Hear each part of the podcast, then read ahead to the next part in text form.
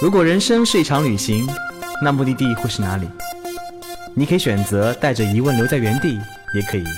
有多远浪多远。本节目由报名还有年龄限制的稻草人旅行联合喜马拉雅共同推出。稻草人旅行是大众点评三千二百四十五家旅行社中口碑排名第一的旅行公司，颠覆传统，只做青年人的小团队旅行，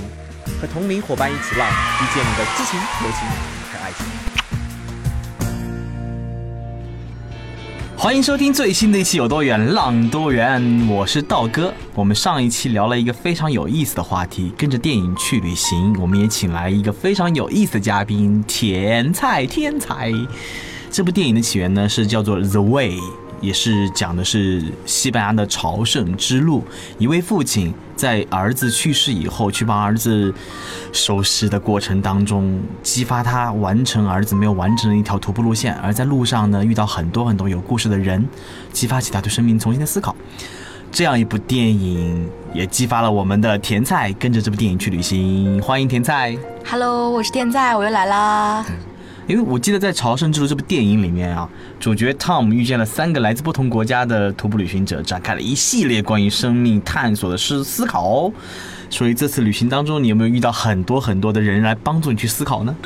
很多遇到，呃，因为你刚刚提到那个三个电影里面的角色了嘛，然后我就想到，就是我刚我上一期有提到一个法国人，我跟他一起走了八天，然后这个法国人他没有看过这部电影，但是其实这个路上很多人都看过这部电影，甚至很多人跟我一样是因为这部电影就是启发他们去走这条路的。然后其中，呃，这个法国人当时别人问他的时候就说：“你为什么要走这条路嘛？”他就说：“因为我遇到创作瓶颈了。”然后。我当时还问他你是写小说吗？因为像电影里面那个爱尔兰的男主角他是写小说，然后他不是，他是写法国政论文章，就他对法国现在的就是政治啊各方面有很多不满，是一个愤青。然后他每次看到那种新闻里面有一些暴乱或什么，他就非常激动。这是一个我第一次听他他说他就是因为创作瓶颈来的时候问他说哇你这是学电影的角色吗？后来知道他没有来没有看过。另外就是他过了一阵子，因为他经常抽烟嘛，然后就说他其实走这条路也是为了戒烟的。然后我就想到另外一个角色，那个女孩子，其中那个女孩子也是说他为了戒烟，但最后他还是继续抽着，说这这条路走这条路跟戒烟根本没有关系。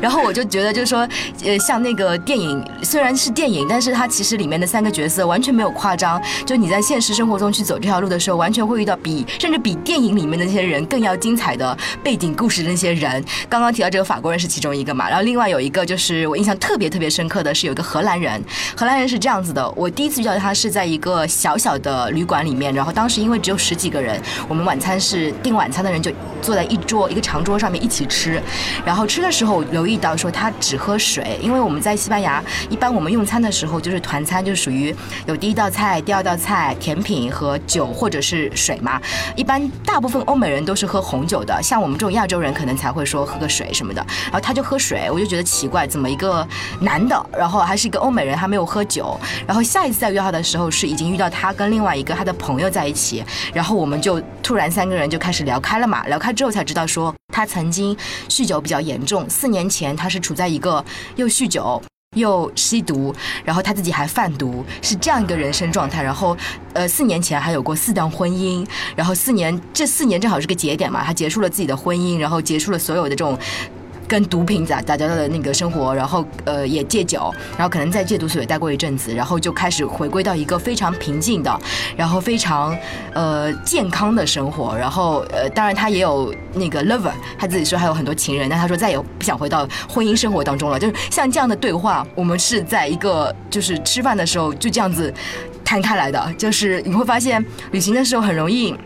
因为这种非常隐私的东西，其实，在日常生活中很少会跟陌生人，或者是哪怕很熟悉的人都不一定会聊到嘛。但在旅行的时候，你就会很快速的就聊聊到这些话题。然后当时我就特别震惊，想说哇，就是就是徒步的人，就是各种各样的都有。然后他过了这样子一种传奇的人生。然后，但他这些话其实不是他自己说的，他的那个朋友，他那个朋友特别传奇。他那个朋友是马来西亚人。因为我在这条路上遇到的亚洲人很少，因为毕竟他是首先他是。基督徒的一条朝圣之路，虽然它已经慢慢的演变成精神追求的徒步之路，但是真正去的亚洲人，韩国人居多，因为韩国人很多人信基督的嘛，有很多很多韩国人抱团去，但是其他的中国大陆的很少很少。我我。这整个过程中遇到的中国人，一个手可以数数得过来。然后这个马来西亚人正好会讲中文，所以当时遇到的时候，呃，他看到我，我就说你你是哪里人嘛？他说你猜嘛，我就说是台湾人嘛，因为他口音特别像台湾人。他说。他说不是，他是马来西亚人，然后就跟我用中文有聊到这个话题。然后他的故事是什么呢？他是每天都要走五六十公里左右，因为他的包特别小，他可能没有带太多的那个东西。然后他甚至还穿的是拖鞋，就那种凉鞋。拖鞋？没有没有，他是那种凉鞋。就是那种呃，厉害是凉鞋嘛？不是凉鞋的话，他可能穿的是那种他的那个 size 要就是尺码要比他自己真实的脚大三三个尺码的，这样他整个人就这个脚就不会束缚嘛，走路的时候就就很很舒服很舒服。然后呃，我听第一次听说他的时候是第一次遇到荷兰人，他就说他要追这个朋友，他就跟我讲这个马来西亚人走的有多快，然后怎么怎么像跑的。然后结果我过了两天就在同一个地方遇到到他们两个人，我当时我还想，他既然走那么快，我是怎么会遇到他们的呢？后来才听说，他因为对他来说，其实快不是徒步的追求，也不是说我今天要走五六十公里就我就规定每天都要走五六十公里嘛。但是呢，他当时就遇到了一个小儿麻痹症的患者，所以他当时就他走这个小儿麻痹症的患者也来徒步，走的特别特别慢，他就陪他走了两三天，所以他等于是整个的那个行程。晚了几天，所以我们才在那个点，我遇到了他们两个人，然后有了这样的对话。虽然我们全程只遇到过这一次，但是这一次的饭局的对话对我来说印象非常非常深刻。就是这这可能是我整个途中遇到两个，呃，特别就是有意思的人吧。当然还有很多很多其他的，比如说我第一天呃住的那个地方。也是那种小型的，然后就十几个人一起吃饭，然后整个餐桌上就有另外一个亚洲人，一个老太太，然后自因为我们有自我介绍环节嘛，自我介绍完之后我就知道她是日本来的，然后我反而比她更害羞，她其实已经六十几岁了，结果是我们在呃就是在外面的时候，她有。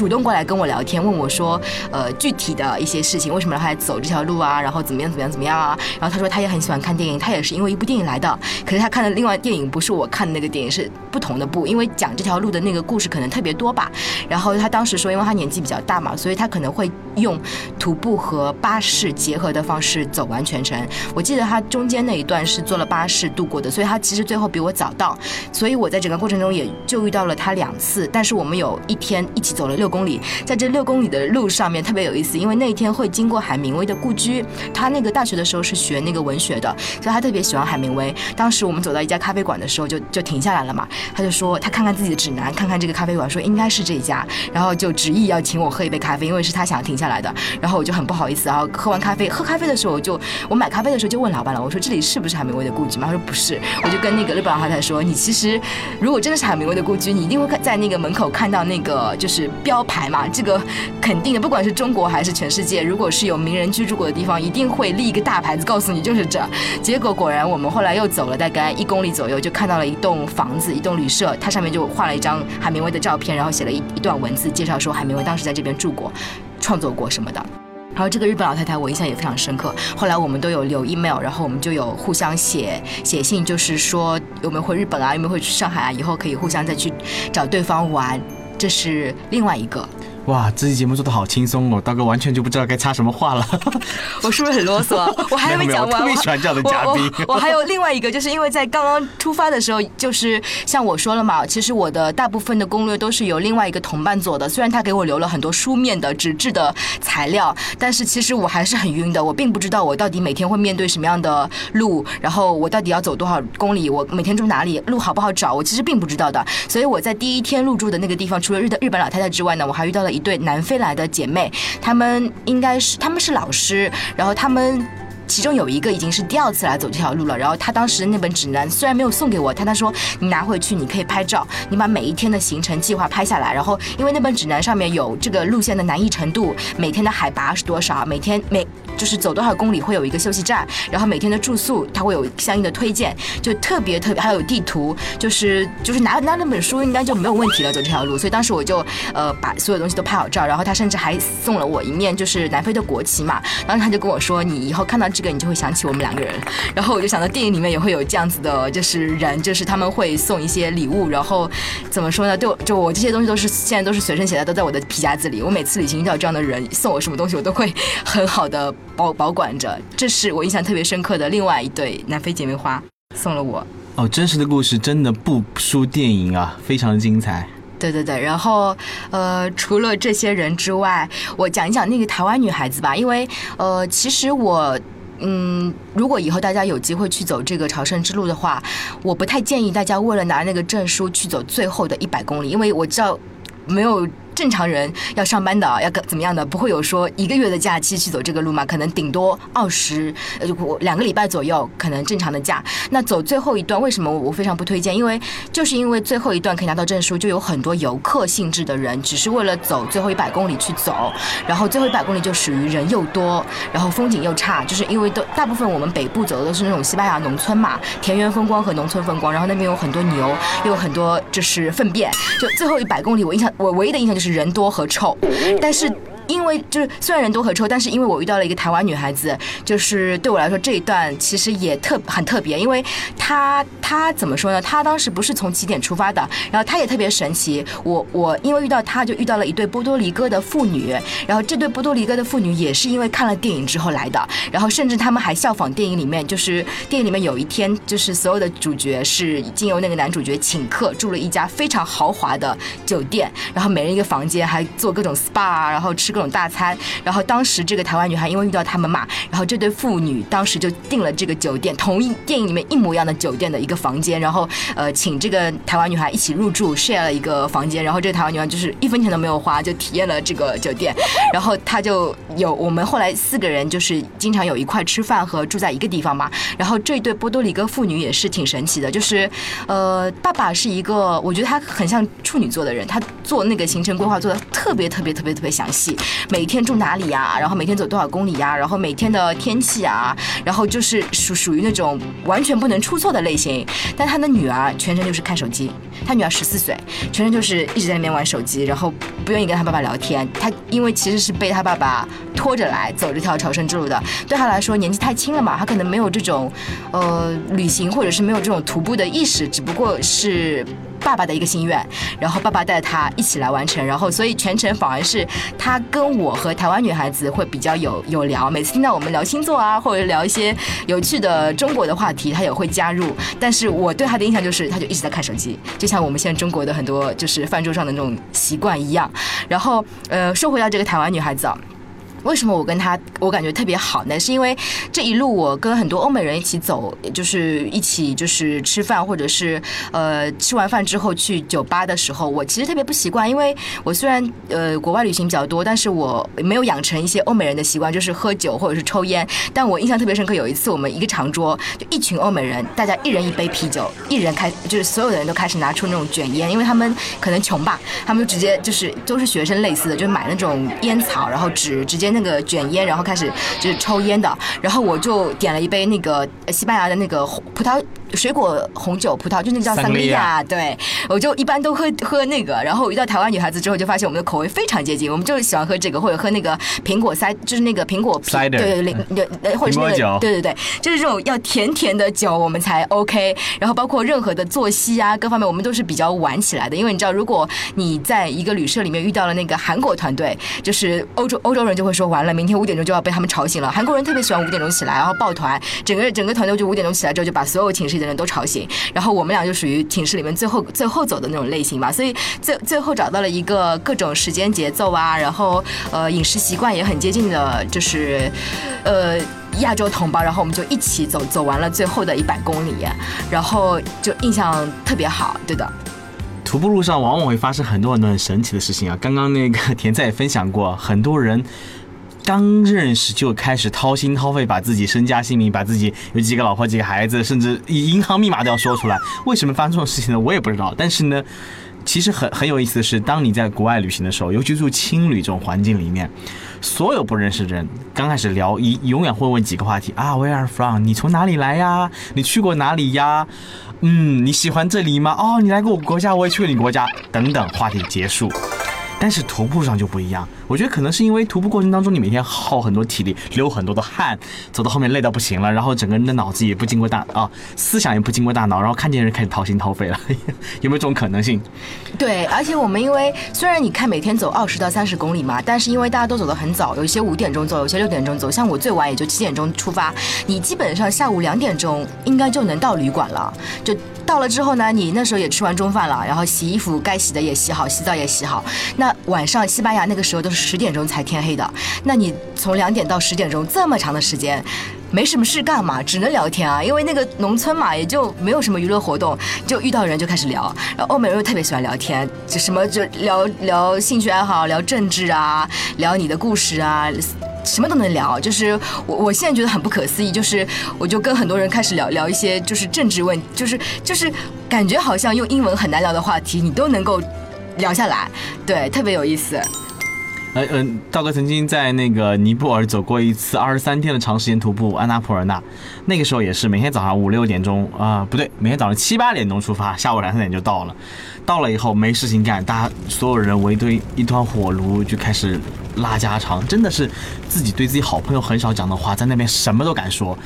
啊，对，也不知道为什么那种环境下特别容易抒发感情，特别容易敞开心扉，这可能是徒步的一个很有意思的魅力。我记得让我记忆最深刻的也是发生在安纳普尔纳徒步，就是我曾经，我不记得讲过这个故事没啊？然后我曾经在新西兰南岛、北岛的时候，当时是坐了一个大巴，然后当时路上认识了一男一女这两个人，然后认识一男一女以后，然后我们路上聊得蛮开心的。走的时候呢，那个时候还不流行微信，所以我们并没有留下联系方式，然后就这样子就分开了。然后到南岛，他们各自自驾，然后我们就再也没有联系过，也不知道彼此在哪里生活，也不知道彼此有什么旅行计划。但是我在安娜普尔那徒步的时候，突然间看见他从我眼前走过来，哇，那一瞬间。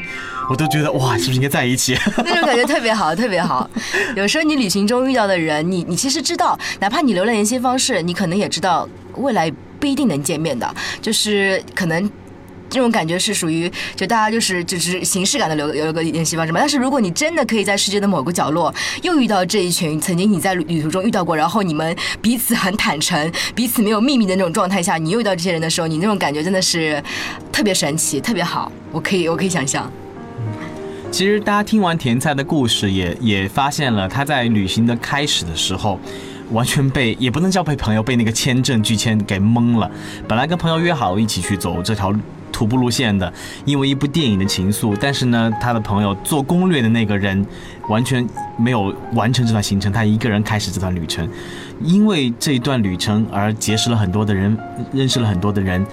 读懂了他们很多的故事，也让自己的人生变得。更加精彩，更加积极。我觉得很多时候旅行最难觉得做的决定就是决定出发那一刻。无论多大的困难，可能在很多人看来，哇，做攻略那个人都去不了了，我去干嘛？但是呢，一旦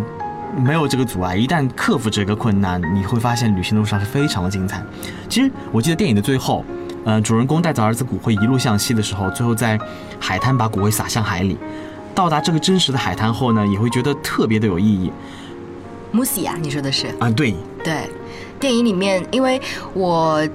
当时其实我看完电影已经有点忘记这个地方的名字了，但是在路上的时候，不是所有人都会告诉我要去 Fistella 嘛？然后我就想说，好像这不是电影里面那个地方。但是后来我我也了解到，就是其实是有两个选择。很多人没有时间的话，他可能在 Musia 和 Fistella 里面会选择一个。但像我时间比较充沛嘛，啊，反正我就只有时间嘛，所以这两个地方我都去了。就除了 Fistella 之后，我也去了 Musia，然后去看到电影里面那个他最后撒完骨灰的那个就是礁石和那个那个那个是一个修道院嘛。反正就是就是这样子一个，应该是修道院吧，在那边的地方。然后我连续两天，我在那边住了两个晚上，我连续两天都去看日落，就是特别安静。然后就是就是你会觉得用这样的跟电影里面一样的方式去结束这整个徒步，我自己的徒步之旅特别有意义。嗯，而且我知道甜菜在最后那一刻给没去的小伙伴带了一个很特色的贝壳纪念品，写上了一句朋友说过的话：“你是上帝赐给巴黎的少女。”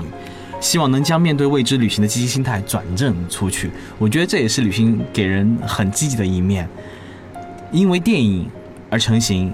最后以电影而结束，然后把电影里面传达出来那种思想、那种积极传播出去，让自己身边的人获得这种快乐。谢谢天在今天分享给大家这样精彩的旅行路上的故事，我们下期再见。谢谢刀哥。旅行不止吃住行。更不只是买买买。我们不说攻略，不灌鸡汤，时常走肾，偶尔走心。这里有最真实的旅行故事，最奇葩的囧途奇遇，最没有节操的激情四射。没有说走就走的勇气，没关系，带上耳朵，也可以有多远浪多远。请搜索“稻草人旅行”，和我们德艺双馨、颜值出众的领队一起出发，爱上这个世界。